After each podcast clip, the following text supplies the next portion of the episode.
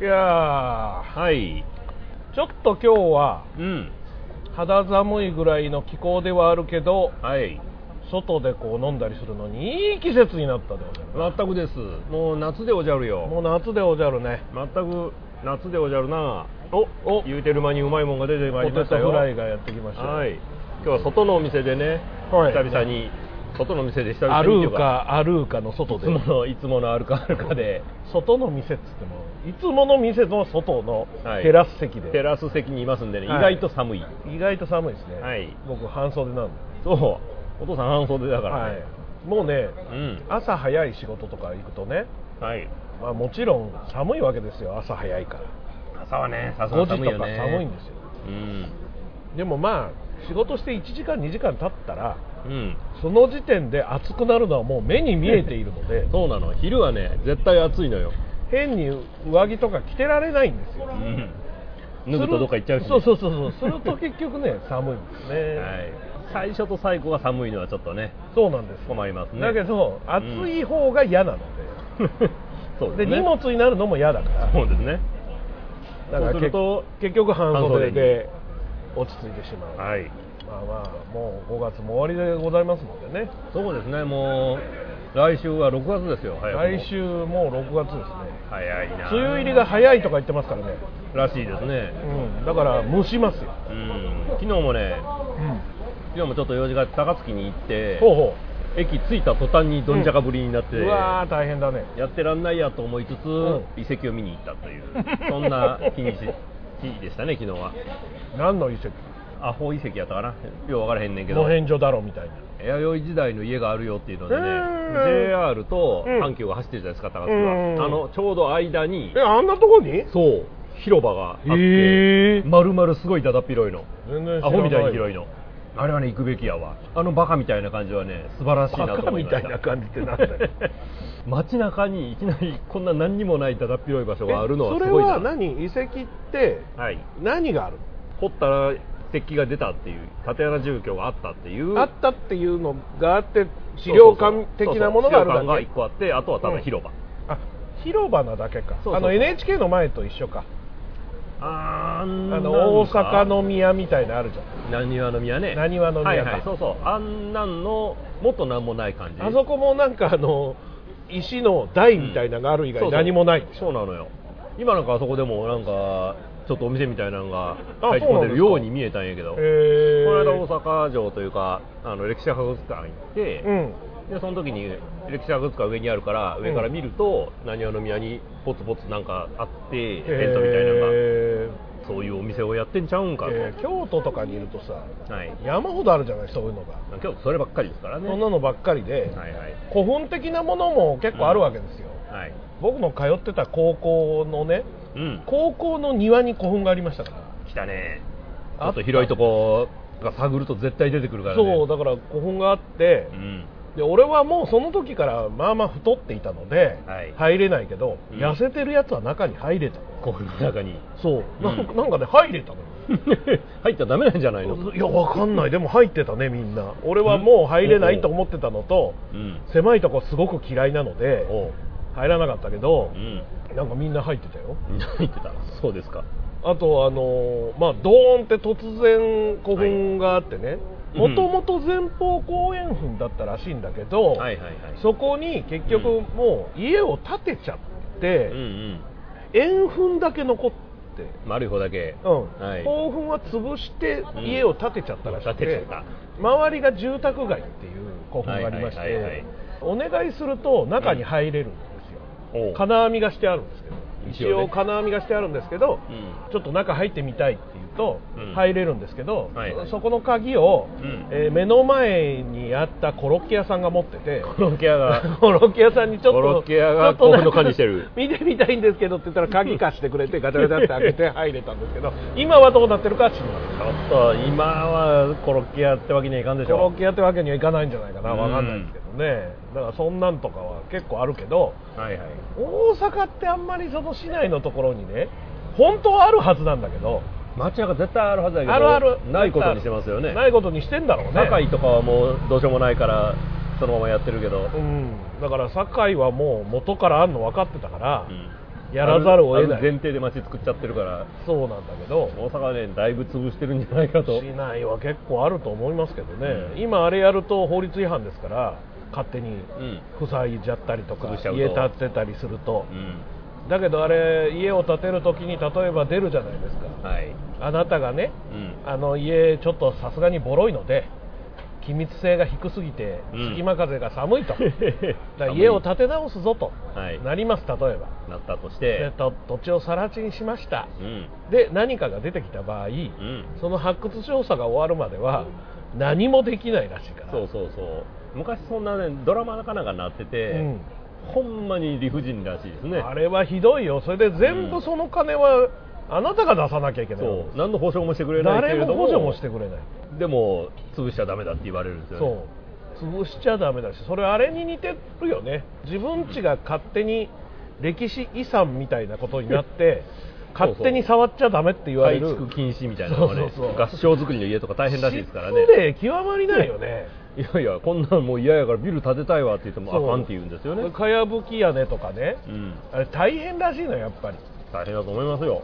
服のだけでも大変らしいの、うん。大体それをできる人がほぼいないわけで世のもう中にも。もうだいぶいないですよ。いないので、うん。もう大変なのにもかかわらずうん、それをやらなきゃいけない。うん、でもしかもふ金は出ない。そう。で蓋するのはもうまあまあいいですよって言われるらしくて。だからあれねあの形でトタン屋根みたいになってる 家が多いじゃない結構。田舎行くと。まあね。中は本当はかやぶきなんですよあればはいはい。かやぶきだけど上にトタンが張ってある。そうそうそうトタンが張ってあるでっかい家って昔子供の頃にあらなんであんなことになってんだろうと、うん。ああいう屋根は昔からあったのかとうん。疑問に思うけれども、はいそれはそういうことなんですよ。そういうことですトタンで塞がないと腐っちゃうんですよ。そうです。僕はねだから前住んでた家がうんうんうんうん。築100年の古民家やって、はいはいはいそこの離れ住んでたんですけども、うん。その母屋がやっぱかやぶきやったんやけどやっぱ腐っちゃうんですよね、うんそうですよね。ん。だからあれをもうかや控えるのはちょっと嫌だなみたいなこと言ってたら、まあ、家そのもの取り壊しになったんで、うん。ちょっともったいないなと思いつつでも無理だよねとやっぱ思うわけですよねいいや柱使ってましたよでもほんまぐねーんとしたでっぶっといやつね。あんなのもう出ないんだから。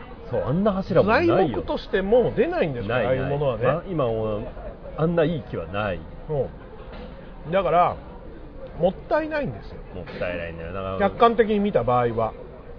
そう古民家をね潰すのはやっぱりもったいないんだけどでもね今ちょっとふと思ったんだけど、僕んち淀川沿いだからほあんなもん掘っても何も出てけえへんわそうかな。昔沼だったんだから。あそうかそうだね。そうそう。ねえんだわ大阪は土地が。大阪って本当土地ないよない。上町台地しか土地がないんですよ。それ以外全部沼か海を埋め立てた場所だからね。そうそうなんですよ。ほとんど埋め立ててるからね。ないわ。よう考えてみたら遺跡なんか出えへんわ。そうか。あそこ沼だったんだ。そうそうそう。淀川沿いのだからあの辺のゼロメートル地帯はもうちょっとでもチャップンと溢れたらもう全滅するとこなんで。だからむしろはい。地盤沈下の方が心配だよ、ああ進化するんじゃないかな。すると思うよ、うん。元沼のとことかそうそう。湿地帯系はね全部地盤沈下していくんだよ、うん。と思うな。京都競馬場なんかまさに沼ですからね。ああそうなんや。あそこ湿地帯なんで、はいはいはい。淀のあの辺りっていうのは全部湿地帯なわけですよ。だから作れたんだからそう競馬そんだけ場が土地があったからえー湿地帯だから。あれね競馬場ね京都競馬場って珍しく真ん中にでっかい池があるんですよ。池って持ってんねや。ど真ん中に池があって、真ん中公園とかじゃない。そうそうまあ公園とかいうのが多いんだけど、うん。普通は、ねえね阪神競馬場なんかそれをたすきって言って真ん中斜めに通るようなコースにしてって、うんうん。ちょっと面白いコース形態が作れたりするんですけどどそれができないんですよ。うん間が池だから、ううん。でそれはなんで池なんか作ったんだと思ったらうん。もともと池があったところに競馬場を作った周りが後なんだ。そう。自然池なんですよあそこ。水は出てくるから残しておいた方がいいんだそうだよね。多分ね。いうやつやね。いやあのそれが3年ぐらいずーっと改築をしておりまして、おうおう京都競馬場っていうのが多分開設されたのが俺なんかが生まれるよりも多分前だと思うんだけど、うんうん。競馬場として作られたのはね。はいはい。でコースも建物も全特会で。この4月ぐらいからやっと全部完成して。長い年月が。長い年月がかかりましたね。だからあそこ水はけが悪いんですよ。悪そうだな。新時代だから。それは。だから雨とか降悪いやろな。どえらいことになるので多分そのどえらいことに。そうそうそうその馬場も全部掘り返してやり直したらしいから あー。良くなったんじゃないかとは思うんですけど。頑張りましたななるほどでも本当知恵の塊だからさうん自分たちの知恵で何とかしてうん。住めないところを住めるようにして競馬なんかできないところで競馬してるわけですから。競馬はどうかと思うけどまあやりたくてしょうがなかったんですよ。いやいやいやだからいろんなところでどうやるかをいろいろ検討するわけじゃないですか。また話こっち戻すけども、ううんちの近所とかを今すごい散歩をするんですよ、うんうんうんもう無職やから散歩しないとなまっちゃうから、うん。でうろうろすると、ううんちの近所にはねうん。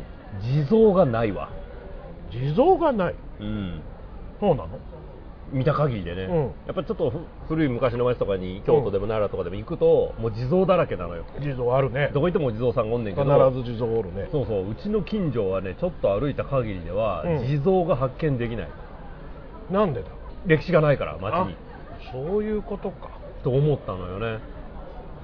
こういうことに気づける自分ちょっと嬉しい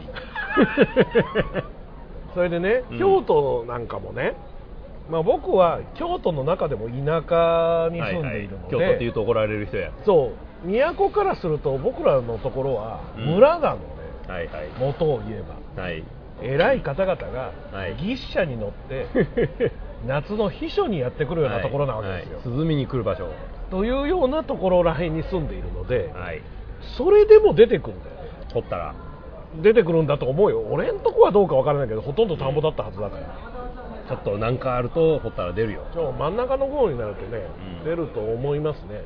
今ね京都が財政なんで大赤字だとか言ってますけどはい。もう地下鉄なんてうん。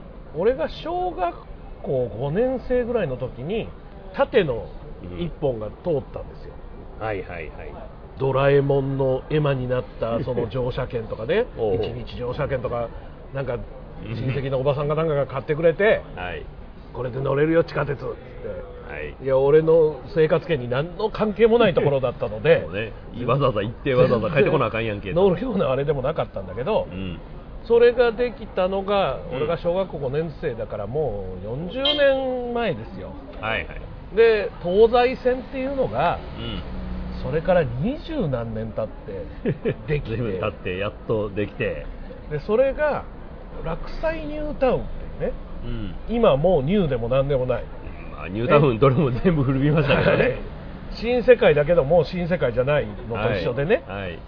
西ニュータウンまでつながるって言ってたのだから落西ニュータウンをわざわざ買ってマンションうはい。あんな不便なところにマンション買ってですね。はいオラが町に地下鉄がやってくるんだからうん。ここは買わなければなるまいと言って買った人は、うん。もう30年ぐらい騙されてるわけです。30年40年。一個も繋がんないんだから。そういうもんですよ。で途中で諦めたんだからもう、できないんだよ。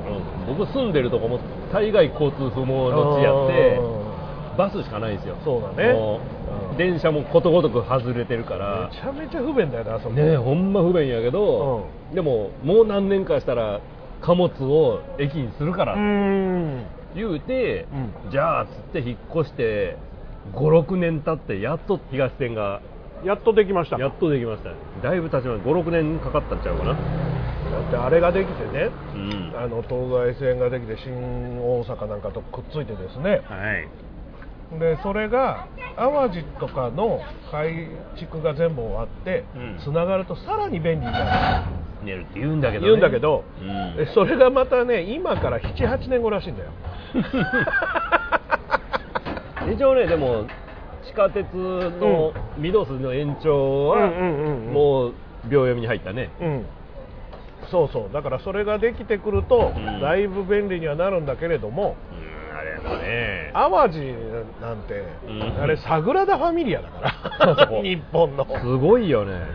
絶延々やっ対終てるよね。わらないよほんまバベルの塔みたいになっいやてるよ。俺たちが生きてる間にできないんじゃないかと思ってるもん。俺あと10年はかかると思うな。だってね新名神ってね、うん。名古屋の方からやってきて、はいはい。草津に今つながってるんですよ。草ついてるのね。で高槻からはい。宝塚までがつながったのよ、はいはいはいはい。でそれがまた滋賀県のとこからつながるんですようーん。え滋賀県から？どこを通すの？高槻滋賀県。あのねずーっと作ってるんですよ。うん。滋賀県の裏っ側に名神の裏っ側に新名神っていうのを作ってて、うんうん。最終的にその高槻とあれでクロスする予定のはずなんですよ。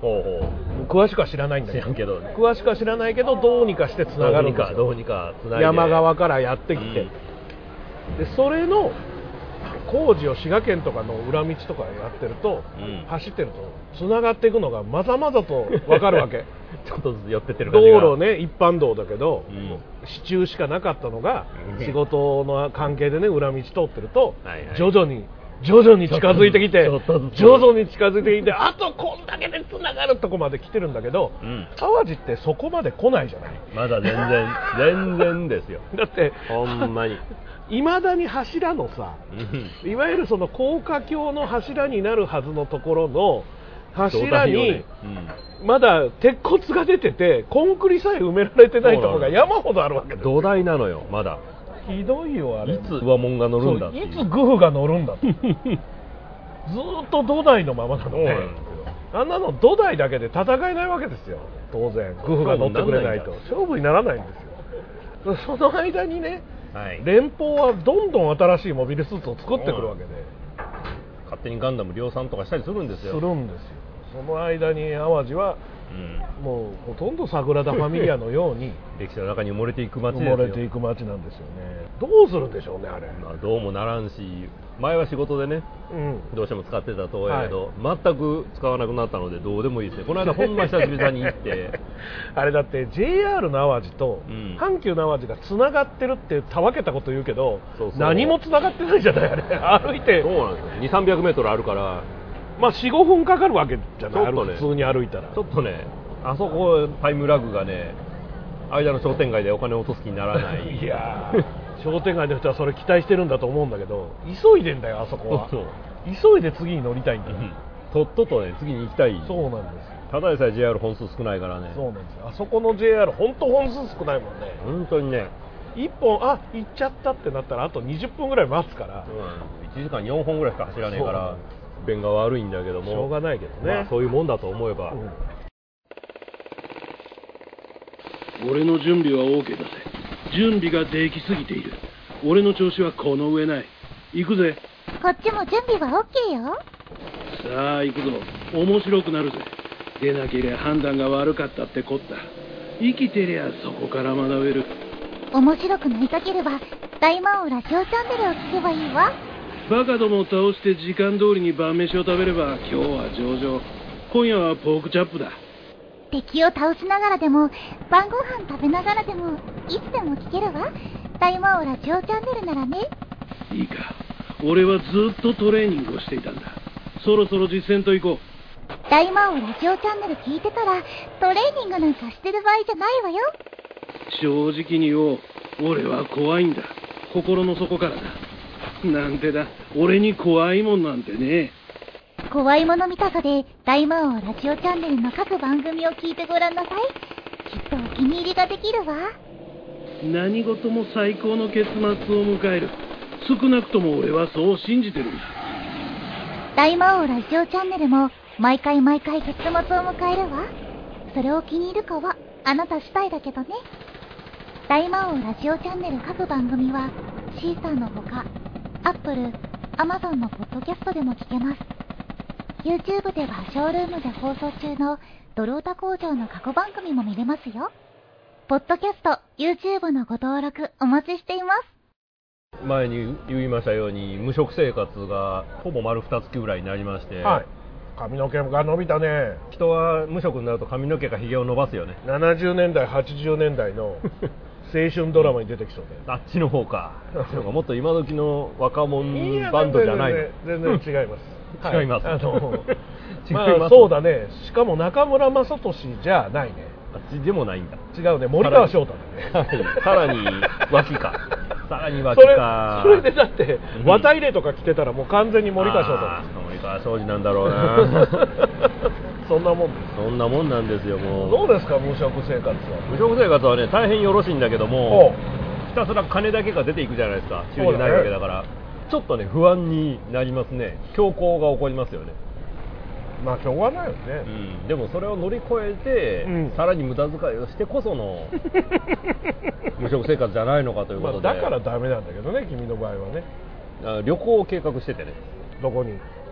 来週富山に行こうと思って。こう。ん。うよかった国内で。海外はちょっとね。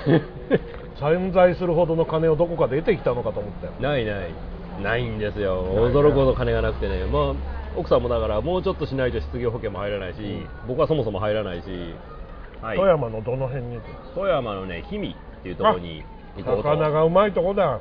魚嫌いなんですよね。もう行くのやめといたらどうかね。氷見に行くのは魚食いに行くようなとこです魚よ。魚特に興味ないんですよね。何が興味あるんですかよ。氷見に大学の後輩が作った劇団があってあらそれが公演やるので、久しぶりだからそれはちょっと見に行ってみたいなほうほうほうほうほう。はい。芝居を見に。芝居を見にそれは旅行じゃなくて遠征ですねもそうなんですよ、う、うん、でもまあせっかくやし、うん。ということでそいつに芝居見に行きたいんだけども、行ったらどうなるかわからないから俺はどうしたらいいんだって言ったらあの芝居やってるその劇場に泊めてやるっていうんで そんな30年も40年も前の雑魚寝生活をもう一遍やれということだなと。つまり劇場でうん。かっくらって飲んで、そのまま寝てうん。次の日もちょっとなんか手伝うみたいなそうそう、そういう昔のあのノリをあれですか。まだやってんだと思ってちょっとそれはとても頼もしかったんいやけども。もちょっとやってみたいよね。ねちょっとやってみたいでしょちょっとやってみたい。で奥さんに言うたら、それは勘弁してくれって言われて。ああ奥さんも行くんだ。そうそうそうそう。奥さんもいそりゃちょっと旅行に行くけど奥さん一人ぼっちってわけにもいかないじゃないですか。あーそれは勘弁してほしいよね。君一人ならいいけどね。そうそう。雑魚寝はさすがにソロならなんとかなるけど、うん。やっぱチームは辛いのかな。辛いね。まあ最悪僕一人でも雑魚寝はできるけれども。しかも奥様もよく知ってる劇団でうん。気の置けない関係でじゃあみんなで打ち上げしてとかならわかるけど。知らん人やからね。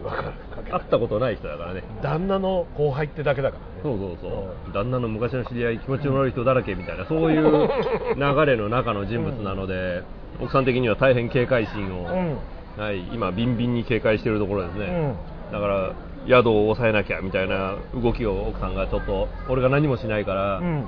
ちょっと奥さん大変不安そうでしたよ。結構ねそのうん。田舎に行く方が宿って大変でうんうん。例えば東京とか行くとまあ今ちょっとね観光客とかいて値段は上がってますけど、うん。アパホテルとかだったら3900円とかで泊まれちゃうわけですよ綺麗そうなんですよね。チームに。なんやかんやでね。うん。田舎に例えば僕らも遠征とかで行ってうん。泊まらなきゃいけないとかで探してみるとうん。意外とアパホテルとかないんですよ。アパートなんかあるわけないじゃないですか。いやもう本当の田舎行くとそうだし、うん。そうじゃないそこそこ都会の田舎ってあるじゃないというか田舎の都会。はいはい。まあまあなんとなくわかりますよ。去年僕が行った鹿児島なんかそうですけど、まあ、ホテルたくさんあるんですよ。アパホテルもあるんですけどはい。そんなに安くないわけですよ。うんやっぱり。そりゃそうでし競ょ争相手がそんなないからね、うん。東京だと競争相手死ぬほどいるので、うん。それに負けないためには安くするんだけど富山とか行くとねビジネスホテルみたいなものがそもそも多分あんまりない多ので。分ない旅館じゃないかな。そうそうなるよね。旅館だと飯も出ちゃうから飲んで夜中に帰ったら怒られるんじゃないか。そうなんだよね。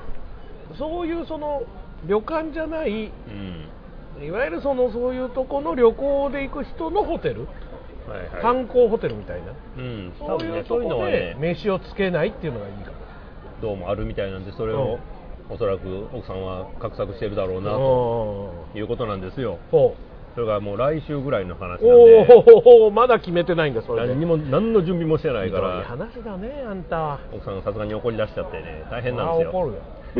大変なんですよじゃないよ。やりなさいよちゃんと。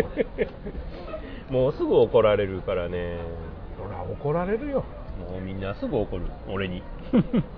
君は怒られるのが仕事だからね。なんだろうねこの怒られキャラは。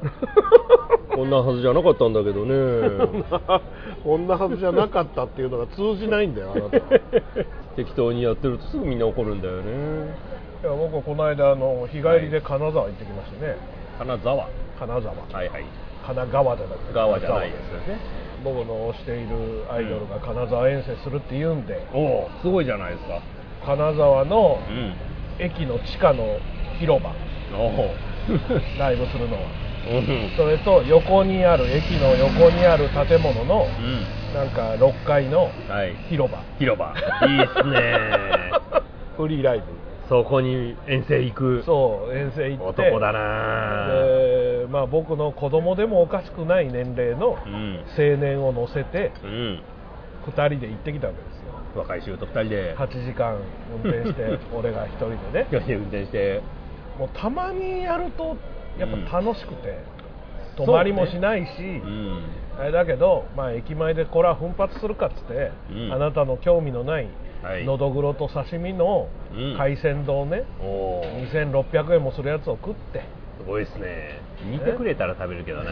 見るなよ。お前はうなぎ食っとけ。うなぎも興味ないだろでも。うなぎは好きなんだよね。あそうなんですか。うなぎもありましたけどね、はい。うなぎの方が高かったです。むしろ。まあうなぎはちょっと高いですね、はい。まあやっぱりね基本仕事の人とはい。君にしか会わないような生活をずっと この数年しているので。寂しいのかい？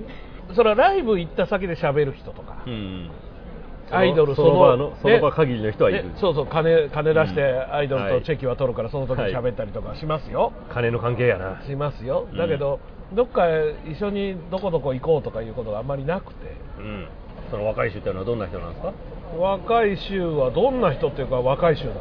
まあまあ まあまあ男前のお同じアイドルを推して。いるうんそういう30歳ぐらいだからうもう完全に俺子供でもおかしくない。そうですね。うん。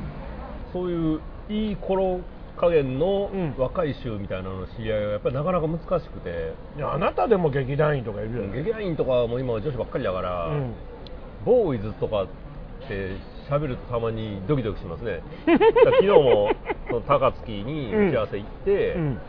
打ち合わせやったんですよ。あ打ち合わせに行って、うん。そこで先輩みたいなおっさんたちとか、まあ、僕よりちょい若いぐらいのお兄ちゃんたちとかとも話とかすると、うん。俺今久々に人と話してんな。もうほぼ嫁さんとしか話してないから。そうだからその感覚はねうん。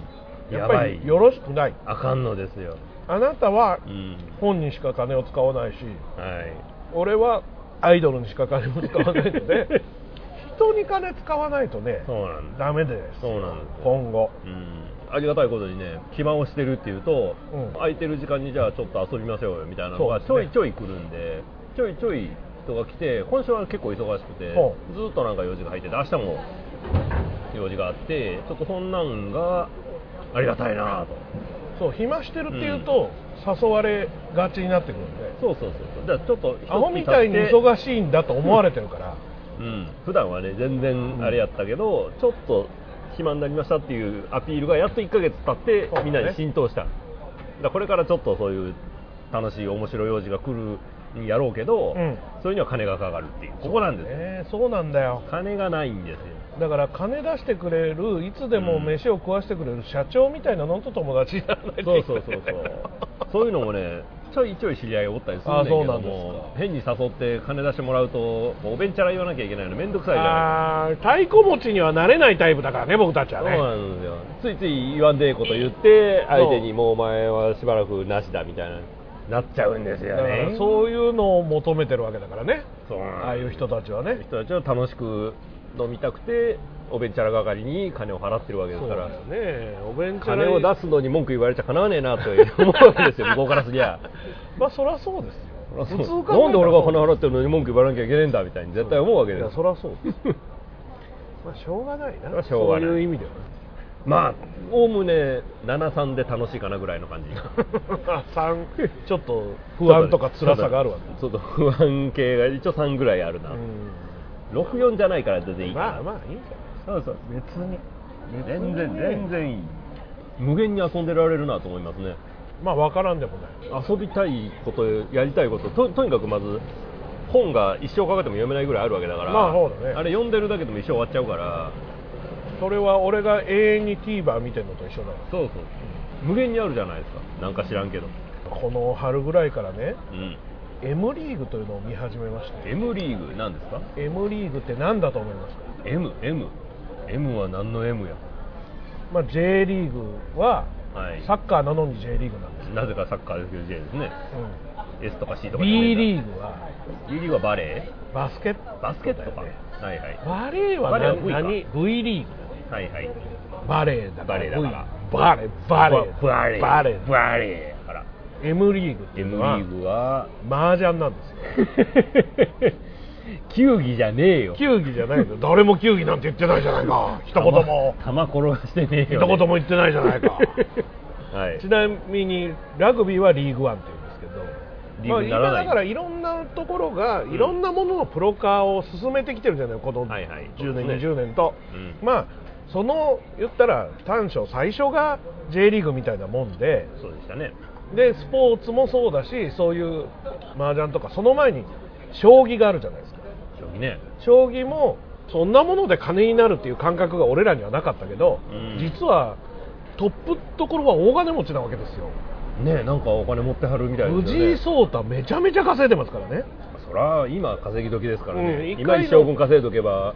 そうそうだから1回の大会で優勝したりして、そのあれの賞金は誰がどういうふうに出してるのかがあれだから分主催者ですよ。新読売新聞社とかでしょ？新聞社そんな金持ってんのかっていうかそんなにあんなもん主催してなんかいいのかっていう。だから昔はそれでそこの記事とかが成立してたわけですよ。それが今成立してんのかはねちょっといやよくわかんない。たけども。よくわかんないんだけどでもそうなんだって、うーん。だからいろんなむしろだって叡王戦なんていうのはうん。ここ最近ですからね、うん新しいスポンサーができてね、はいはい。でアベマとかがうん。それをもう中継をガンガンやってるわけですよ、ね今はそうですね。将棋とか俺さっぱりわかんないんだけど。僕も全然わからないんだけど。も麻雀の M リーグっていうのは5年前から始まったんですよ。ほうほう。でアベマの藤田社長がうん。やりたいともともと麻雀好きで。好きだから。で麻雀のプロ連盟みたいなのがねうん。いくつかあるんですよ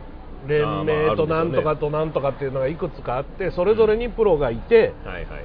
でなんかいろいろ大会をやってたんだけどその垣根を取って、うん。一本化しようと。そうプ統一チャンピオンを。そうそうそういうことそういうこと。それでしかも M リーグの面白いのは4人ずつのチーム戦なのよ。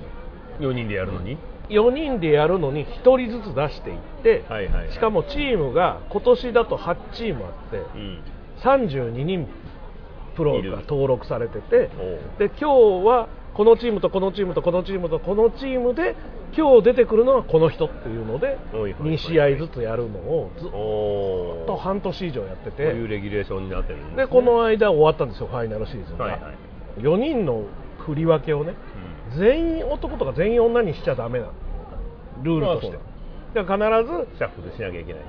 必ず女の人男の人1名ずつはいるわけですよ。必ず。だかはい。はいら男3女1のチームもあれば、うん。男1女3のチームもあるわけ、はいはい。22のチームもあるし、うん。でいろんなことでずっとやってんだけど非常にまず女の子が可愛い。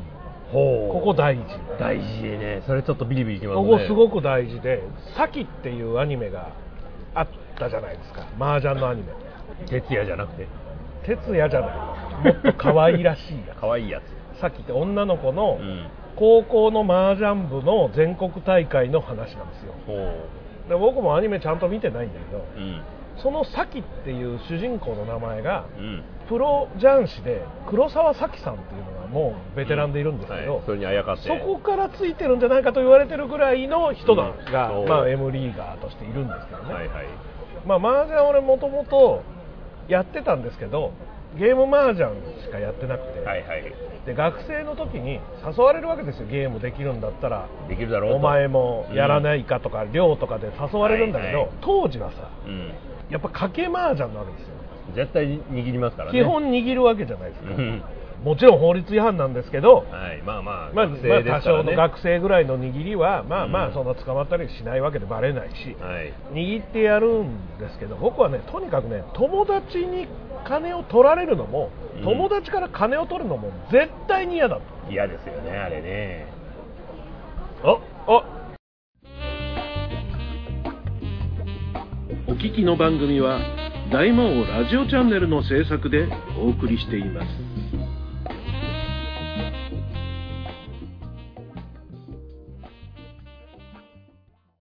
ました。こちらが。かゲストの方が今日はねゲスストありなんですよ。ゲストがあるらしい。はい、今日はね、どんな紹介したらいいんだ、えーミュージシャンの中井さん、はい。ミュージシャン。ミュージシャンですよ、どうも。どうも、ははじめ初めて、この人は初めてですね、はじめましてです。はじめまして、はい。大魔王です。はい大魔王という。大魔王という。大魔王という感じでしょ？大魔王という感じ。ではい大魔王って見るからに大魔王って感じでしょ、大魔王です。はい。はい、この人と僕ずっともう何年や、この番組はだってもうずいぶん長い。100回がもうすぐだから。うん、月1やってるから、12回の100回だからもう8年ぐらいはやって8年ぐらいやってる番組なんですよ。すごい、すごい長いですね。はい、まあ、だべってるだけなんですけどね、いやいやいやこうやって、もうもう随分もう36本も食べてますはい、ひたすらだべってるんですよ。街ブラもせずに。そうそうそう。街ブラとかしないですいいですよ。普段はだって僕ん家で収録やから、はいはい。本当に。ブラにもクソもないっていう。なのでまあ、はい。とりあえず飲み物を、はい、まあ注文だけしてもらって、はい。ビールを。えっと、ビまあ、ビール以外にもありますけどね。ビールの店なんでえっと、あの、初めてなんで、はい、おすすめを。おすすめがあれば、おすすめを。サイズはレギュラーサイズでいいですか？レギュラー。はい。これがレギュラーサイズ。これが UK パイントという正解あの、レギュラーで。レギュラーで。僕は、じゃあ黒いやつ。僕は黒いやつのもう一個の方、え黒いやつ、あ、二だけね。うん、でで黒いや UK つをじゃあ、でもどうせ飲むから、パイントで。えっと、同じこのこれで了解です。まあまあ適当につまみながら、はいそういう店ね。はい、わかりました。そういう店です、そういう店です。だから生もいいですけどここはボトルの、そうそうそう。あのクラフトビールがある。はい、はい。気になるやつは言うたら出てくる。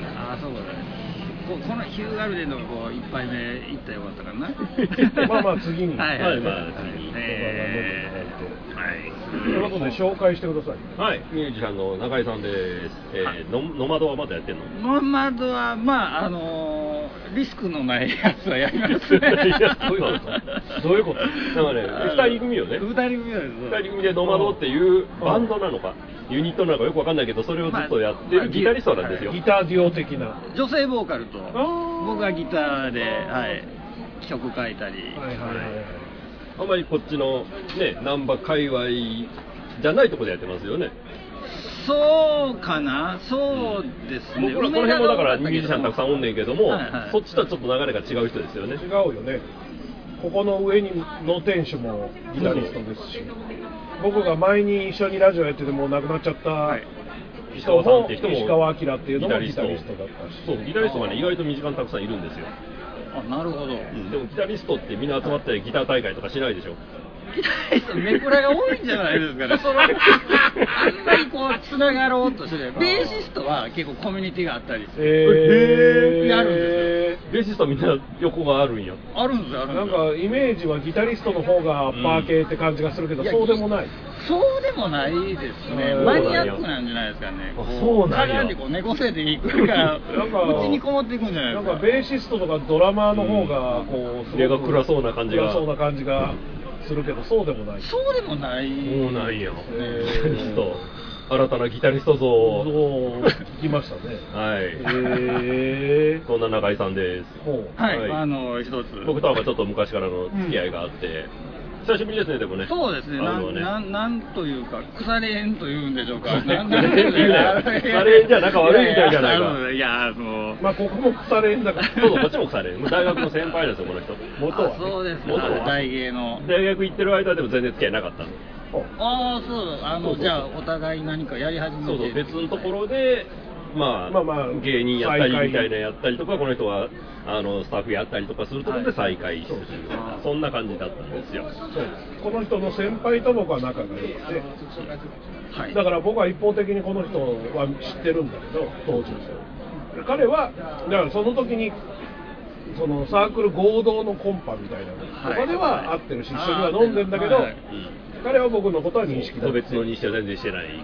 というようなでも大学卒業してから、実はそうだったんですみたいなつながりは。そうそうそう最近そんな人ばっかりそんな人ばっかりまあ、芸大そもそもたくさんいるんで芸、大あのどこでもいますよね絶。対おる、どっかを、一現場おったら必ず芸大生どっかにおるから、だからん僕はあの、うんテレビ業界人なんですけどこれとはテレビの仕事してはるあ人。それとね、はい最近減りましたけど本当に石投げたら芸大生に当たるっていうスタッフがあ制作も技術もはいそれは言わんとすることは、はい。本当に本当ですね、うん本当そんなんだ。絶対おった。表にも裏にも絶対おった。そうですね。うん。さあ今日はですね、はい。ゲストが来てくれるということではい。今日収録参加した人にはうん。強制的にですね、はい。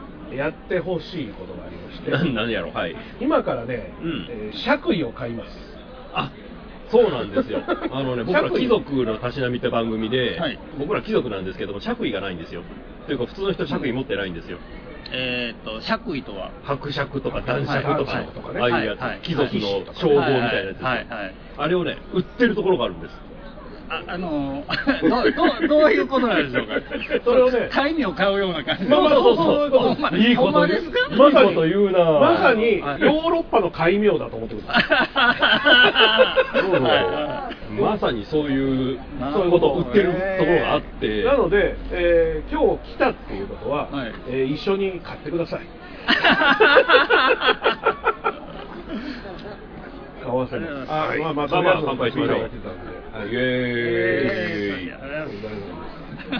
ということで僕に金を出させるつもりはないですけどシーランド広告に金を出させます、おいいですね。シーランド広告というね国があるんですよ。はい、イギリスの海の外にあるんですけど、シーランド、ん。シーランド広告、はいはい。広告なんですけど、はい。まあ簡単に言うと、えー海の上にある基地です。お 一個の基地です。えー、イメージするのはあの軍艦島みたいな感じなあのね小さい、そんなんでさえない。これ見てもらったらわかるんですけど、柱が2本あって、お上物が乗ってるだけのはあ。島というにははばかれるような、はい。本当の基地なんです。えでー、イギリスかなんかが、うん僕もウィキを先月調べたんですけど作った基地にね突然俺はここを支配してシーランド広告を名乗るといった変な人がいてはい。その人が国王で住んでるのはだからそこの家族だけっていう。はいいいね。陸とはどこもつながってないので、はい。船で行くかヘリとかで行くしかない。です飛行機は止まれないですから。飛行機は飛べないね飛べないこの差だとね。止まれない。ヘリか船。船。はいはい広告の歴史北海に面するイギリスの東岸から7マイル国際水域に築かれた第二次世界大戦の要塞ラフスタワーこの場所が広告の発祥の地となりました。まあ要塞ですねだね。まあ一応買ったんでしょうね。買ったんじゃないみたいなね。あそうなの？なんか借りてんの？いや勝手に支配して勝手にしてる。それ怒られるやつじゃないのか。60年代初頭にイギリス軍少佐のロイ・ベッキツが放置されていた、うん。イギリスがもういらねえやとあんなの、うんうん。大戦も終わったしいらないよと思ったらノックドンと命名してそこでラジオ局を開設した。俺らみたいなもんだよ。まずラジオからですね。ね。BBC で国境放送以外の厳格な放送法を回避するため。うん。つまり放送法に乗らない勝手なところで勝手な独立放送を始めたわけですよそうか土地じゃねえからそうそうそうあれがないってことなんやそうでそれでバーッとやってて奥さんと息子と娘を連れて、うん。シーランド広告を宣言して建国したのが67年ですね。一応歴史があるな。歴史があります。僕らよりは年上です。シーランド広告の、まあドイツ軍とかいろんな、まあ、あの奪還作戦とかあったらしい。攻めてこられて戦争したらしいよ。バカじゃねえのかでなんとか守ったらしいですから でここのですねまあまあいろいろクーデターとかあって どそれは息子の反抗期がそういうのじゃないの？どうやって買ったらいいんかがわからない。なんでそれは解明してないんだ。うん。買い方がよくわかんない。あでも爵位よりそう爵位買ってしまえば我々本物の貴族だから。そう。うん。なれます一緒に貴族になりましょうよ。せっかくなんで。なれます。本当にな久れます。々に会ったんで貴族になりましょう。貴族に一緒に貴族になる。光と闇を。そうなんですよ。あ爵位を購入するっていうボタンがありました。爵位を購入するっていうボタンを押します。うん。押しますとですねロードまたはレディーになる。ロードっていうのは騎士かな。まあ騎士ですね。はい。これがね、えー、3999円です。まず。まあまあそんな。で男爵もしくは男爵夫人になる。これが5999円だから6000円ですね、うん。バロン。うん。でさあ。さあですね。サーロインにもついている。さあさあこれ1万4000円です。ああやべちょっと高いですね。で伯爵。伯爵夫人は3万1000円ぐらいですね。公爵だと大体7万7000円。ぐらい公爵はだって広告自分で組み作れますから、そうですよね。だから僕たち2人はとりあえず男爵になろうとだから男爵とりあえず買おうと思っ6000て円ぐらいでうん出せるので、はい。はいこれあの月の土地を買うみたいな感じで考えてください。気楽にね気楽に。夢物語なのかその前にマジで金は取られるんで。そうここだけマジだから。西川きよしさんも何かを買ったらしいです。番組の企画いい感じです。やりましょう。とりあえず男爵または男爵夫人になるをちょっと押してみます、男爵ちょっと押してみてください。男爵または男爵夫人になる。バロン。バロン。タイトル保有者のお名前。バロン大魔王。バロン大魔王。かっこいいな。これ日本語でいいのかな？漢字でいいの？か日本語であんなに出てるからいけるんちゃうかな、アルファベットも入れろって言われるんだろうな。意味がわからないことが一つあって。つまんでください。どうぞどうぞクラシック5000円プレミアム6400円って意味がわかんないんだけど。どういうことこれ？なんだろう。クラシックとプレミアムの違いは？なそもそも何がプレミアムだ？わかんない。気になるな。プレミアムタイトルには、うん。マイケル講師の直筆サインが入ります。それはええわ。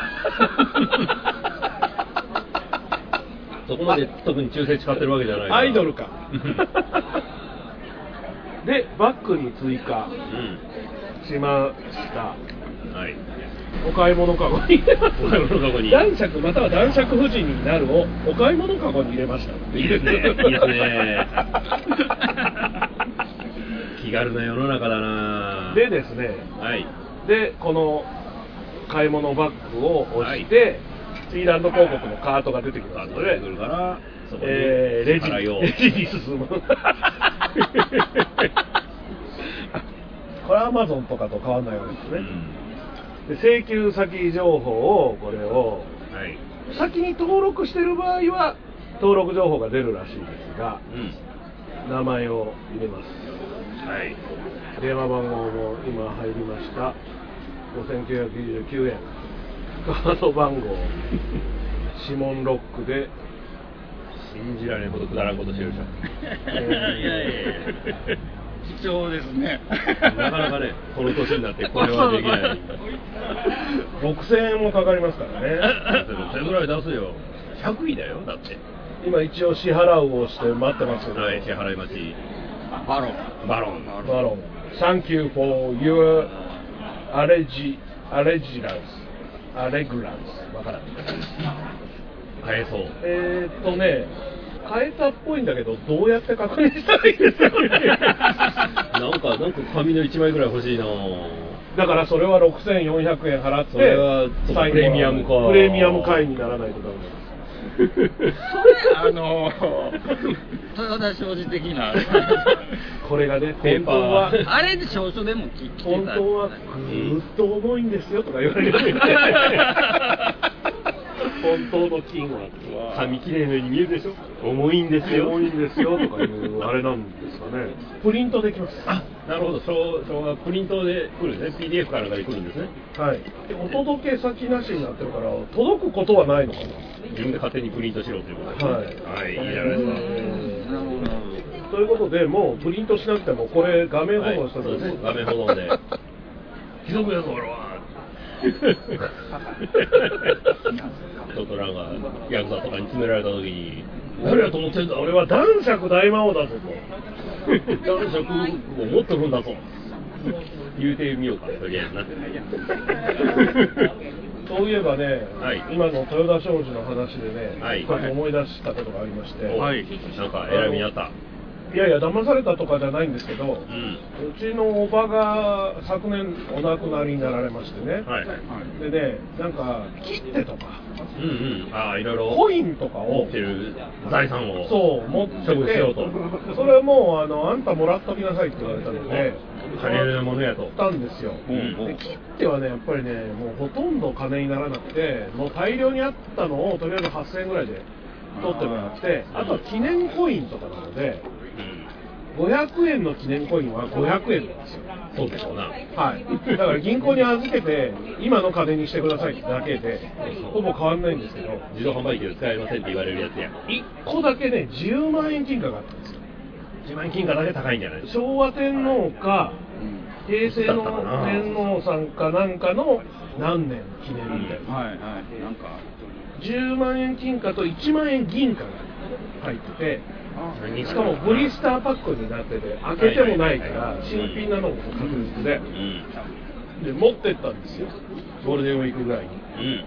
そしたらまず最初に持ってってたとこが、あこれもう1万円はもう10日では取ってないんで、まあ、適当に銀行でも持ってってください。で金貨は12万です。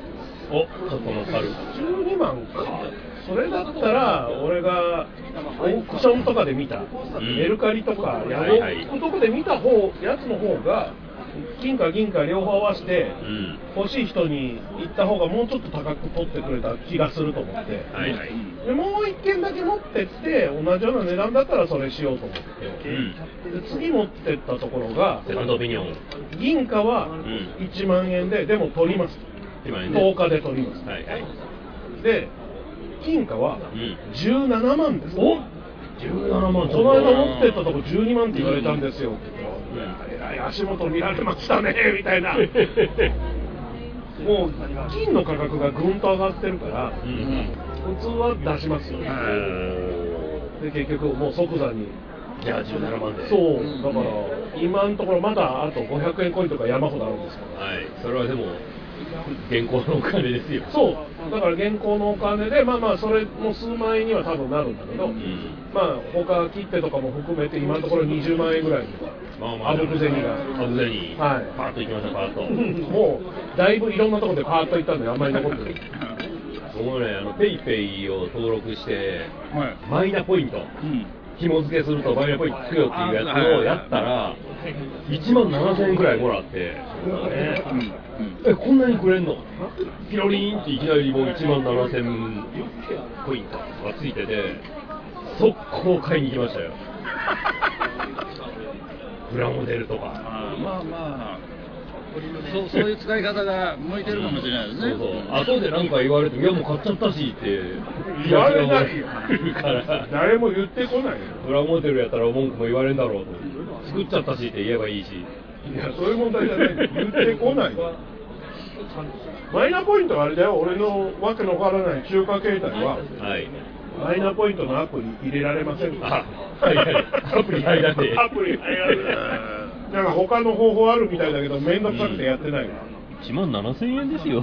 大きいね。ちょっと今のねこの貧乏な私には1万7000円大変大きい金額なんでね。このこの人で貧乏なんですよ。いやいやいや。そう噂には聞いてると思うんですけど僕今無職やってあまして。そうそういやそれで会いやすいわと思います。そうなんですよ。急にだって今日はなんか 今晩空いてるみたいな連絡が来て。今晩ラジオ収録だけど何何？飲みに行くのっつったら飲みに行こうよって言うからじゃあラジオやるからおいでよって言われて来たんですよ。あれで都合のいい女ぐらいに思ってるわけですひどい こうやってあちこちでもう人をねたぶらかしては捨てていくんですよこの人いやいはや仲間のあのカテゴリーに戻ってきはったと。そう食なしのカテゴリー。そうなんです。やっとたどり着きましたここまで。15年かかりましたよ。真人間でしたもんね。そうそう15年ぐらい普通に働いてしまったからこんなことで人間が腐ってしまうということで。腐っとらんやろ。腐っとったやろその前。わけのわからん花火師とかやってた時が一番腐っと昔った昔は一番腐っとったんやけど やっぱあの頃の研いだナイフみたいなねそういう感じが欲しいじゃないですか。はいはい。あれを取り戻すために無職を。それはね若かったからだよ。この年になったらダメですね切れ味ちょっと試したくなってきたんですね。そうそうそう。ちょっと切れるかなと思って試してみるんやけどもあの家で猫撫でてるうちに一日終わるっていう。あ日が暮れてるみたいな。夜は今日ちょっと寒いから出るのやめようみたいな。そういうのを繰り返して2ヶ月経ちました。どうしようもないね。しょうもないことはないでしょ楽しくやってるんですよまあね、はい。はい着衣も変えたことだし。着衣も変えて領収書もちゃんとメールで来ましたしね。でも変えた感覚はあんまりないですけど。まるでないですね、はい。ほんまになんか飲んでる上でのバカ話が1個で流れていきますよ、はい。まあ、一応男爵大魔王になったっていうことだけは覚えておいていただいて。そこだけはいや私もそれちょっと個人的にやってやっといてください。次回報告しますんで、はい。やっといてくださいね。今記念すべきタイミングやったんじゃないですか。そうですよ。そうですこの大魔王と大魔王。のたしなみはいにおける。おける。ちゃんと本爵位。本物の貴族に。貴族になったわけですから僕 いやそう名実ともに貴族。ただねこの貴族のたしなみっていうの嘘じゃない。ね嘘じゃないんだ。嘘じゃないもの。彼のね劇団のオリゴ糖っていう劇団の劇団員の子に、はい。ちょっと貴族のたしなみという番組を始めるので、うん。ちょっとイラストを描いてくれと、はい。ちょっと俺たちの似顔絵っぽいやつでって書いて、そしたらねあの蹴鞠してるような和の貴族の絵だったんですよ。ちょっと俺たちの目論見とは違った。違ったん。ですよはいはい。だからアイコンはずっともう和な雰囲気のお二人なんですよ。おじゃるよ的な感じそうそうはい。だからおじゃるおじゃるって言ってるんですけど、でも心はでもね僕らの心はもヨーロッパ貴族。うもうシーランド広告にあるわけですよ、シーランドなんでね。知らはいあんなただの要塞に僕たちは心を打ったわけです。要塞ってこれからはちゃんと男爵大魔王として扱っていただければねいいかなと思うんですけど。さあ、さあをつけて読んだらいかんのか、でもさあは別会見やねんな。サーはやっぱり違うのかどうなんや男爵は何なの？男爵って何？男爵っていうのは、バロンっていうのは、バロン。貴族の中で一番下で、ギリ土地を持ってる領主ができるのがバロンじゃないかな。あれでしょ？ん？結局のところ写真撮りながら旅してる女の子の犬でしょ。名前は？バロンって突っ込んだって突っ込んだって、そんなビール飲んでないで。いや僕もあのバロンできたあのマッハバロンしか出てこないああそっちか。そっちそのバロンの引き出しが。赤いあバロン引き出し早は、バロン引き出しどっちやったか。引き出し。がそう飛行機か車かっていうね。なるほどな、しゃあないな。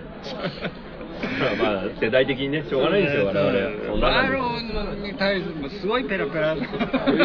マッハバロン世代というか、はい世代じゃちょっと前やけどね。ちょっと前ギリ再放送かな。再放送で大体兄貴がいるんで兄貴あが見てて絵本的なはいはいはいはいあーはい。はいはいあのはいはい。わけのわからない絵本ね。ああいうのが家にあったので、うん。それを見てた。うん見てなるほど。あの家をね家探ししていると。うん。僕んち実家なので、はい。実家っていうかもう僕の家なので、はい、いろいろ、ね。いにしえの。そうそうそう古のものが出てくるわけですよでそういうものを本当に捨ててないので物持ちが非常にいいのでああ、それやりますな。超能力大百科とかああ、いいですね、経文社百経科みたいなやつ。文社百科みたいなのが山ほど出てくるわけですよ素晴らしいな。俺と兄貴の間で記憶にある謎だらけの4次元とか かと思ったら巨人の選手のねはいはいはい。野球の大百科みたいなのもあったりしてあの、振り幅がね。わけのわからないすごい劇画な外国人の夫婦が宇宙人にさらわれる漫画とか、はいはいもうめちゃくちゃ楽しいのよ今読んでも楽しいよね。そうなのよ。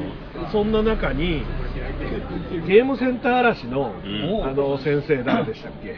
菅谷充先生。菅谷充先生の漫画が載ってて乗ってるやろね。あの人も、石森プロかな。そのあたりですね、うん。ツイッターやってらっしゃるし、ん。結構お返事くださるんですよあ、本人に。で。それでその写真撮って、うん。この漫画懐かしいです発見しました掃除しててって言ったらそれ確か原作辻正樹先生だったよねって。言って本当だ辻正樹がこんな宇宙人にさらわれて角が生えている。骨ごとさらわれるんだよ。なんかこうこうなんかアメーバみたいなやつ。でそいつが頭に貼り付けてうん。洗脳してこコントうロールして。悪いことするみたいな漫画があって。いいなぁこれを辻正樹先生が書いているとか思って。たまたま、うん。もう30年ぶりぐらいに復刻したお辻正樹先生のミステリー読みましたよ。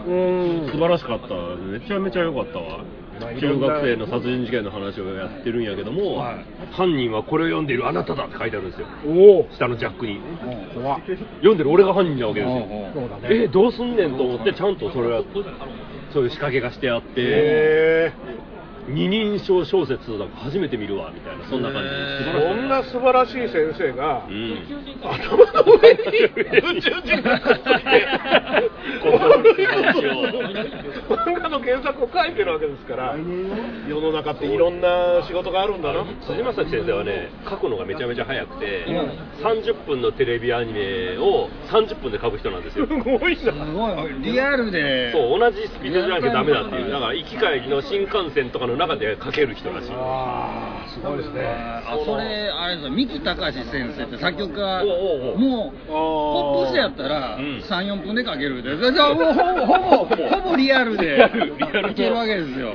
思いついたまま書いたらそのままなんや。そうそうそうそう。すごいいなやもうね湯水のように溢れてくるんだよ。なんかノウハウがあるのか何なのか分からないけど、まあワンコーラスパッて作る多の分何かのパターンがあって、うん。そこにこのテーマだったらこうはめればっていうのがきっとあるんでし全部作れるんやろう。かな、作曲ってはい一つの音楽を例えば明るいものにしようが暗いものにしようが編曲で何とでもなるので結構そのメロディーは明るく楽しそうに見えてもん。暗く暗くっぽくも作れるし見立てれるもんね。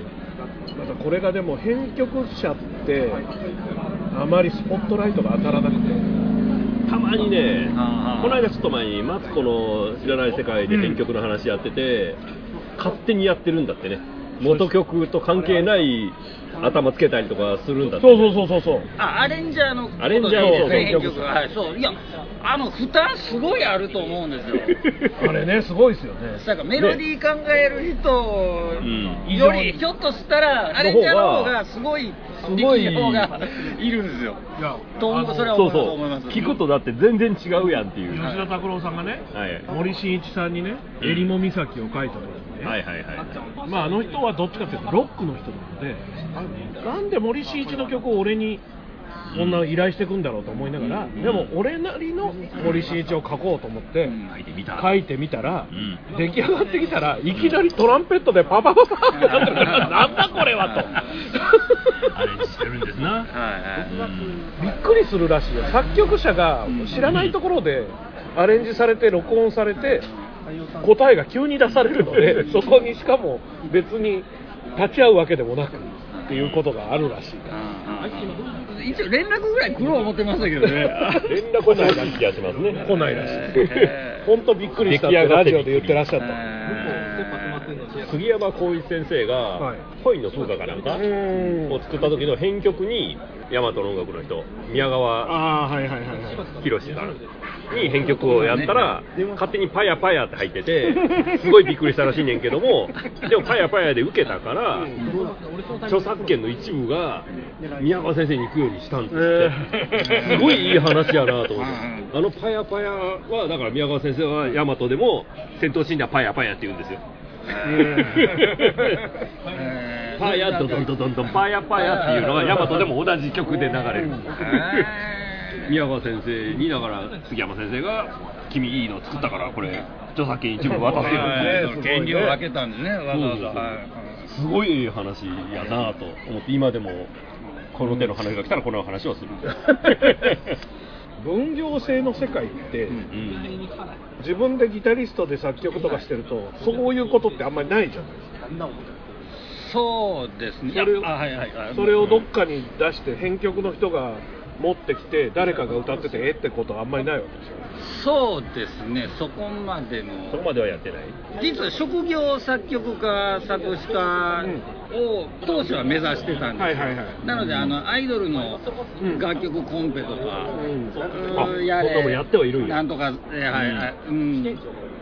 あの坂坂坂うんあの坂の人とか ああいうやつはいはいはい。アルファベット3文字みたいな人とか。あんまあんま言うとダメなんでしょうねあの人の名前はあの。うん、そういうところにも提供したことがある、本編は出ありてきた？あります。あの問い合わせが来るとこまで行ったんですけど採用には至ってないんですけどあのだから悪名高い楽曲コンペですよ。もうでそれはもう書き捨てになるんですよ。ダメな時は。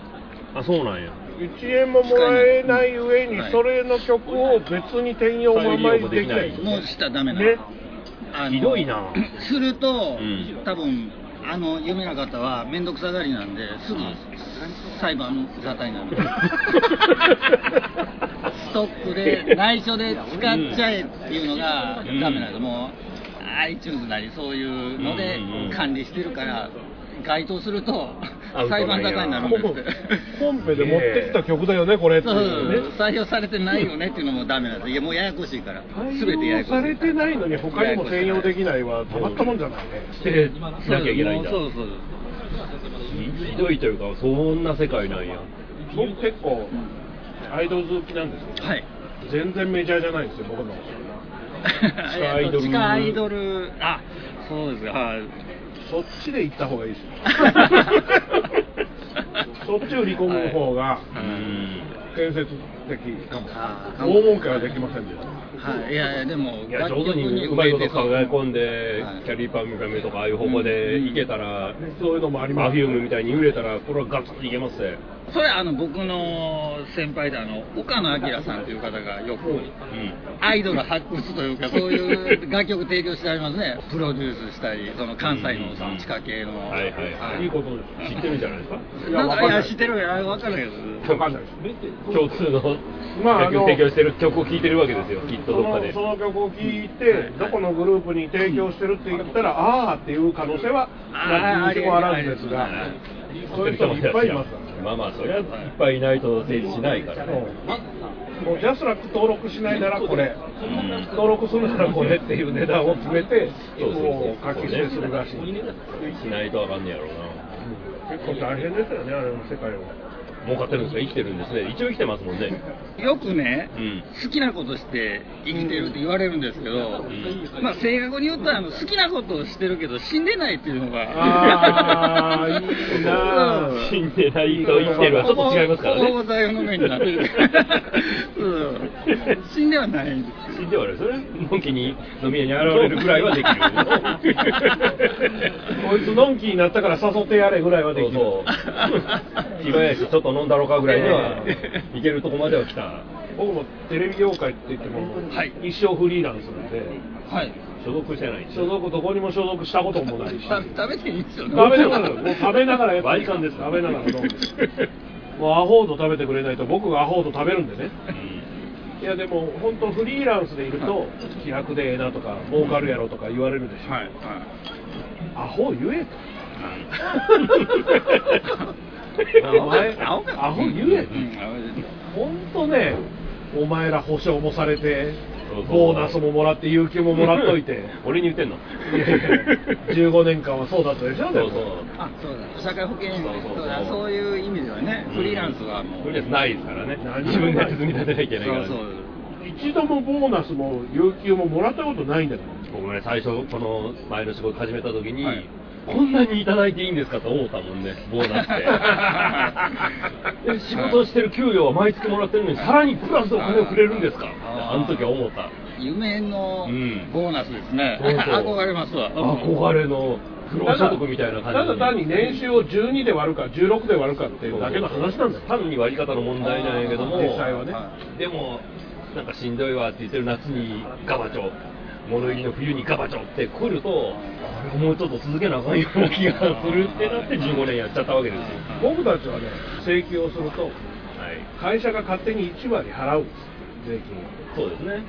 勝手に源泉で税金払われてて、見込みで払いその僕なんかみたいな零細な収入だとそれ払いすぎなのでうん。ちゃんと確定申告をするとどんと4月5月ぐらいに返ってくるのでこれがボーナスなんですよ。はい。はい。フリーランスのフリーランスのボーナスいただいてますかうちうちの嫁がそういう感覚で僕の収入を やってますね、はい、結構戻ってくる。結構来る。結構戻ってくる。んですそうだからそうそう。あのね結構戻ってくるらしい。あれやらない人がいてまれに。あ面倒くさいっつって。何申告を。申告しなくても。だって申告しなくても。還付申告しなくてもはいはい。もう払われてるから、はい。税務署って払わないやつのことは詰めてくるけど払いすぎのやつ。のことはおったんですおったんですって言うんですよ。あの人たち払いすぎですよとは絶対言ってくれないので。絶対言わないよ。ね絶対言ってくれないので。こんな制度がありますよとか絶対言わない言わないでもその検証する作業の時にあこの人もらいすぎてるわ絶対絶対分かってる分かってるのにそう分かってるのにああありがたく全部払ってくれるんですねって思ってるだけで。おったんですよね。俺の準備は OK だぜ準備ができすぎている。俺の調子はこの上ない。行くぜ。こっちも準備は OK よ。さあ行くぞ。面白くなるぜ。出なけりゃ判断が悪かったってこった。生きてりゃそこから学べる。面白くなりたければ、大魔王ラジオチャンネルを聞けばいいわ。バカどもを倒して時間通りに晩飯を食べれば今日は上々。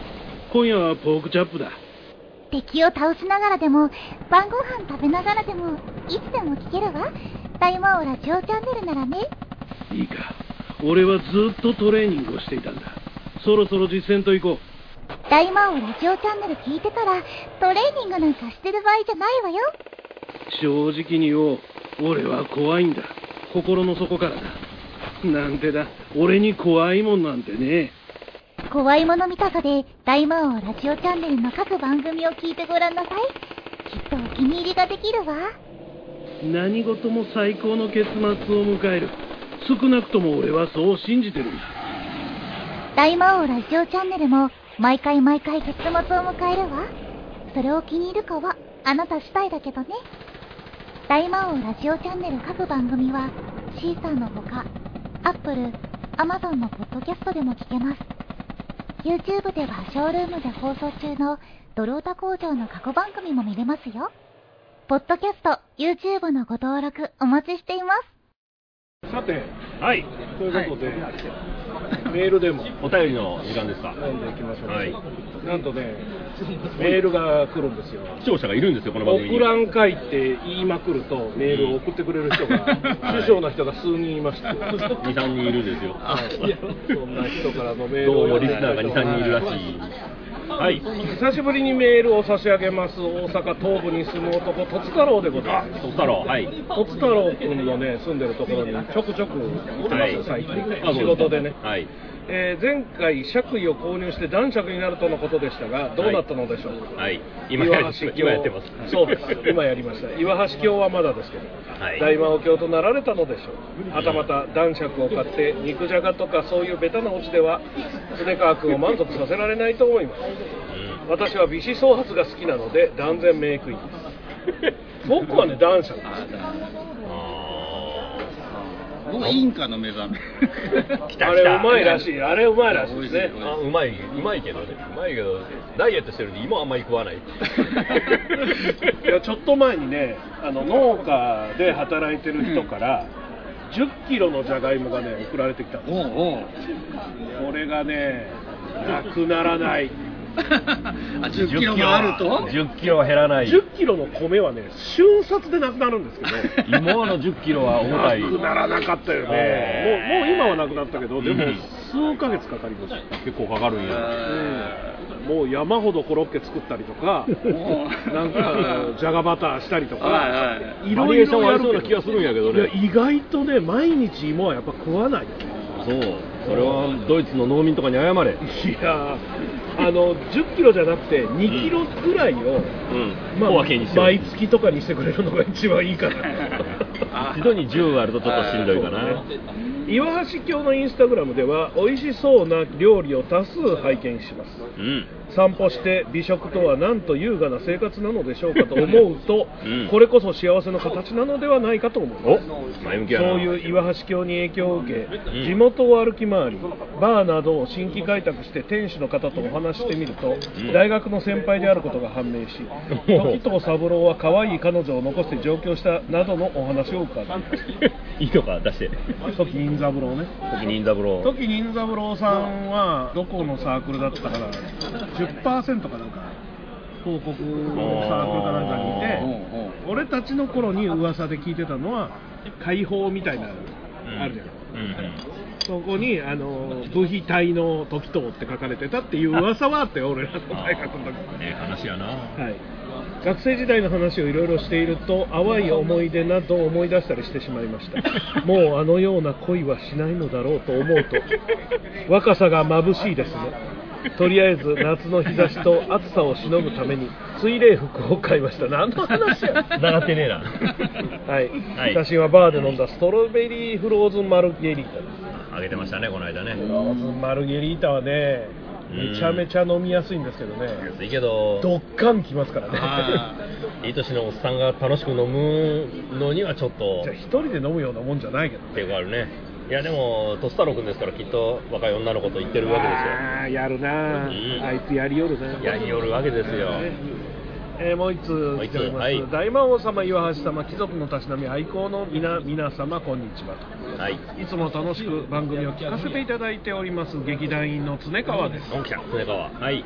前日のことです。朝から列車に鹿が衝突したせいで ダイヤが大きく乱れ どこの話なんですかまあまあ田舎に住こいんでる。つこいつ今山梨。山梨。に山梨で電車にしか仕方なく駅で電車が来るのを待っていました。あのね山梨で一回山道を走ってたんですよ、はい。富士山の麓ですよ。うん。そしたら前から軽自動車が走ってきて、はい。まあ普通に2車線道路です、まあすれ違いますわね。はい、すれ違う時にうん。パーッと軽の前に飛来したうん。めちゃめちゃでかいワシが、マジなんか餌かなんか行って一目散に行ったんでしょうな。うんしたら餌のところに行った瞬間に軽自動車にグシャグシャグシャグって巻き込まれてあれ多分ね軽自動車から見たらね、もう全部見えなくなるぐらいのでかさあったそうだ1メートルぐらいあるからね1メートルもっとあるもっとあるかうしゃしゃしゃわしか高かわかんないけどうしゃしゃしゃってなって、俺はすれ違いだからうわーって思いながらそのまま K も向こう行っちゃうじゃないですかでどうなったかは分かんないんだけどあ止まらなかったのね。俺は止まらなかったんだよ、うん。じゃあ。帰ってきたら鳥はいなかったのでうん。死んではないと。そのまま飛び去ったんだとは思うだけど怪我はしただろうな。するでしょうなさすがに。車に巻き込まれたら、ね、踏まれてるし。うん。すると乗りたい電車の代わりに観光特急の四季島が入線。一瞬停車してすぐに発車していきました。四季島ってすごい豪華列車だね多分うん。四季島の切符はツアー単位で販売されそのツアーを例えば東京上野を出て新潟へ行き酒蔵で文化と味に触れた後長野へ行き伝統ある宿で一泊して歴史に触れ山梨で伝統工芸の匠の技とワインを堪能して東京に戻ってくるというような。セレブやね。いやすごいんですよ。あの四季島とかあのみ水なんとかとかうん。なんかすごい列車が。なんかありますね高級な。とりあえずすぐすごいやつね。一番高いやつは一人なんか何十万とか払ってうん。いくやなやつ。電車乗ってるだけなのにと思うけど電車じゃんとか思うんだけどね。うん。車窓も開放的で列車の中ではご婦人が紅茶をたしなみながら紙に何かを書いていますポエムでも書いていたのでしょう。なんだこれ？今日なんだよ二人とも。ポエマーだな。お前らがポエマーだな。なんだよ。朝っぱらからスーツにリュックで駅ホームに立ち尽くす私らなんかからするとまさにいつか乗ってみたいなと思ったわけですがお二人はしてみたい旅行ってみたい場所などありますか？コロナも扱いが変わりいろいろな制約がなくなっていきます。今から考えるのも楽しいのではないでしょうか。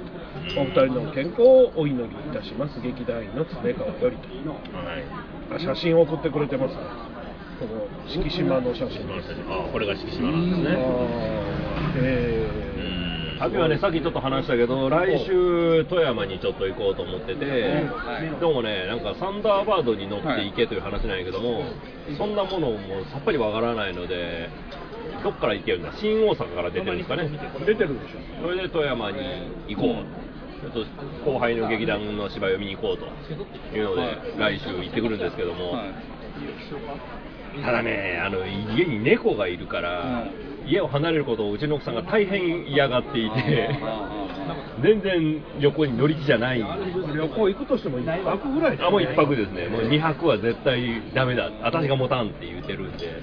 猫がね寂しがるそうそう。もう猫は今普通に昼に僕らは家出て夕方帰るだけでも猫が「にゃー！どこ行っとったんやー!」ってこう階段駆け下りてくるような勢いなんで。一人僕のお知り合いで女の人ですけどね、はいはい。お一人暮らしで猫を飼ってらっしゃってそれこそ1週間近く家を空けたんですようん。えらいことになりますよ。たらもう猫が「お前どこ行っとったんや!」っていう態度を出してすぐ忘れるんだけどね猫だからそうそう猫だからね。まあ、やっぱり餌と水があればいいわけじゃない。動物はね。そうそう。やはり飼い主の愛情これですよ。動物飼ってます？飼ってないです。あの子供の時犬飼ってましたけどね。う最近は飼ってないですんまあそんな身分じゃない。身分とか言うな。お前が身分を語るなえー旅行とかはいかがですか？いやいや旅行。なんかツアーとかあるんじゃないですか最近は行ってない。ね昔はあのやれ石垣行ったり、はいはい。あの東北行ったりはありましたけど今はもう近場しかまあそもそも呼ばれない。あーそんな遠くにお客さんがいない。ツアー組まないはいねめちゃめちゃ売れてる人じゃないとうん。ツアー行くとどんどん赤字が膨らんでいくだけそりゃそうだよ。ねうん。移動するだけでも金かかるのに。そう。めちゃめちゃ儲かってるとかね。もうチケット代1万円でも1万人来てくれるような人は別です。ないからね。そんなのないんだそんな大きいホールを抑えられないしね。まずあの昔ほどまあ地方も優しくないああでもそれはそうか昔は泊まるとこじゃあうち泊まってくださいとか、ねそうそうそうツアーなんでこんだけ保証しますからとかっていうとじゃあ回りやすいですか次の拠点も決めてはいはい。九州回れたりするんですけどうんそんなうまいことみんなねみんなシビアなんですよ。泣ける泣ける話になってきたな。それはだってね、僕ら、例えば地方にね、中継とかで、いや、中継とか仕事で仕事の方ね。ねはいはい、行くじゃないですか、生中継で紹介していただけるっていうだけで、観光協会が出番ってどうぞこちらは観光協会からでございますって、ビールドーン、日本酒ドーンとかあったんですよ、昔はね。二十数年前は。うん。まあ、ないですよね、当然。もうないです。よもう、なんだったらそのテレビ局にもお金がないって、うんバラ飯なわけですよ。こう田舎に行くとね、バラ飯ってね、ないんですね。だから、ギリ宿のちょっと歩いて5分ぐらいのところにコンビニがあるから、そこで買ってきて宿でもそもそ一人一人シングルで食うみたいな世界なわけですよ、世界線が。きつい自腹だな本当にもうそんなんですよ。みんなで酒飲もうかいう雰囲気もないからね、今。もうでもぼちぼちちょっとずついや、コロナとか関係なく。関係なくねただ単に金の問題。だから、シビアなの、シビアなのよ。シビアだなそう。宴会したいなら、勝手に居酒屋行ってくださいっていう話。逆に言うと、それまでが恵まれてたんですよ。ちょっと昔は調子に乗ってたんですねだから、うち泊まってくださいって言ってたのは恵まれてたんだと思うね。ツアーが行けた時が花だったわけですねそうどっかはお客さんいっぱい入って一箇所成功してたはいはいはいら付随してトータルではトントンでいけるやろ。トントンで、まあ、こっちは物販であの CD とか音源が売るんではいはいはい。赤字にはならなかった時期はあるんですけどそんな今や、はい、自分で企画するとろくなことなく今やもう、ね。バンドさんでも収入権がチェキですから。チェキチェキやってます？そういうキャラじゃないですね。そうあの昔人間なんで。でも、女子ボーカルとかだと、まあ、なんとかチェキは多少売れるかもしれないですけどね。小銭稼ぎに。だから言ってるんですよ、オリゴ糖もチェキやりなさい。って。そうそういうねいらん商売の話ばかりもかけてくるんでね。だって、だってしんどそうなんだもん。いやしんどいんだけどもお芝居は絶対赤字なんだけれどもそういうなんやろかな。切り売りをするやり方をするのはやっぱ役者にも良くないだろうということが最近分かってきて。そうそうなんですよ。アイドルでもそうなんですよ。本当はね。本当は。だけど本当はそうなんだけど、うん。でもそこでなんとか500円1000円稼いでいかないと生きていけないので。目先のお金がないとね死んじゃうのでみんな頑張るんですよ。で頑張ってる人を別に腐す気も全くなくてだってね小劇場の世界って役者って忙しければ忙しいほど貧乏なんですよ、うん。いっぱいその仕事をすればするほど貧乏だからだって金が稼げるほど仕事休んでやってるから。そうそう。普通に働けば1日1万2万の仕事をはい。舞台に出ると5000円だったりするとマイナスじゃない。どんどんマイナス。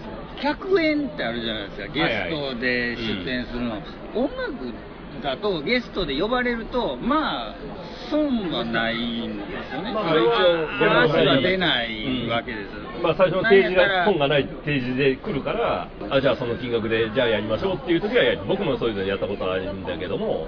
そういやでもあほらあの役者さんって実はうん呼ばれた時って、それでも何人呼んでねとかチケット渡されたりゆるチケットするじゃないノルマ。ノルマはね。ノルマまではいかないかもしれないけどなんかうーん昔はねそんなんだったけど今はうちはやってないですね。ああそう劇団にもよるんですやってるとこもあるとは聞きますけども、まあアイドルと一緒でチケットバックなんですよ。うん、バックにしてますだから。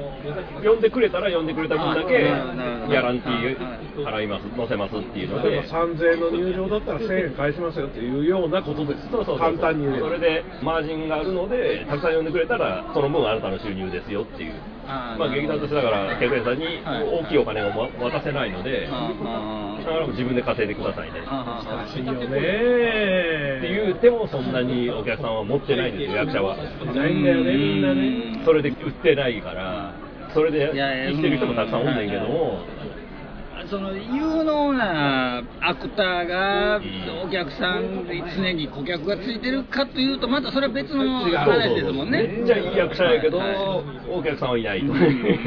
友達一人もおれへんみたいなやつはいる。よくこの番組でよく話をするんですけど東京とかの劇団だと客持ってるアイドルとかを入れるんですよ。客演はいはいはい。でするとある程度の集客が持ってるんですよねもっと言うとそういう子だけの芝居とかやってるわけ。ですよアイドル崩れとかアイドル実際グループでやってる子とかを集めて女の子ばっかりの芝居とかやると終わった後は必ず物販なんです物販会が行われていくの。でチェキ会とかが行われていくのでそのパンフレットとか買うと券をくれるのでパンフレットにサインもらったりとかそれが全部終わってからも今度は個人物販が始まってとか。個人物販がしつこくやってると会場の時間があるからしまわないと追加料金払わされるから「ごめんなさい!」とか言って怒号が飛び交う。大した大したって言われる僕らはそこまでは芸能人な人とはやってないんだけどもまあでもそういうのをやっぱなりわいにする人もやっぱおってするので面白いですよね見てるとね。あこういうふうにしてお金を作るんやなっていう。同じ土俵というか同じリングというか結局な何やかんやだって同じとこなんですよねそのスタイルこそ違え。そうだからエンタメのね、はみんなが見てるエンタメはドームとか。武道館とかまあそこまでいかなくてもゼップとかの話をするじゃないですか。僕らが見てるのはそういうのじゃないのねお客さん20人ぐらいのところでやってたりするから。20人ぐらいのところでやってたらまだしも2300人入るところで20人ぐらいの曲だったりするのでそれは小屋代が出ません。みたいななかなか大変ですよ。きついんですよ。でも一応生きてますからね。生きてる死んでない。ってことは素晴らしい。過去にええ感じの時はあったんでそう。いうのの切れ味がわ もう一回切れんやろ。思ってもうもう一回いけるかと。ろくなこと考えてねえな。切れる時が来ればいいんですけどね。いやいやい。や、まあ、あのそれはたまたまや思ってるんですけどその時にお世話になった人といい光景を見てるじゃないですか、はいはい。ありがたいしね。そう。なんかめちゃくちゃ面白いね。面白い。語り口がねいいいい。いんですよ中井さんここがいい、いいですね。うんちょっと落語家っぽいです 喋りが。あま回し回しがうまい。やそれはそれは褒め言葉 として。受けいや褒め言葉受け取って。落語大好物なんですはい。うん。ということで、はい。今回は落語家風のミュージシャン。ミュさん中井さんに。みたいな中井優さん。中井優さん。中井優というはい。はい、みんなも覚えておいてください、はい、まはい。た機会が合えば呼びますので、はい。はい、あでも知ってる方いあののノマドというノマド。ユニットでずっとやってたので、まあ別に解散はしてないんですけども、はい、知ってる方がいらっしゃったら幸いです。はい。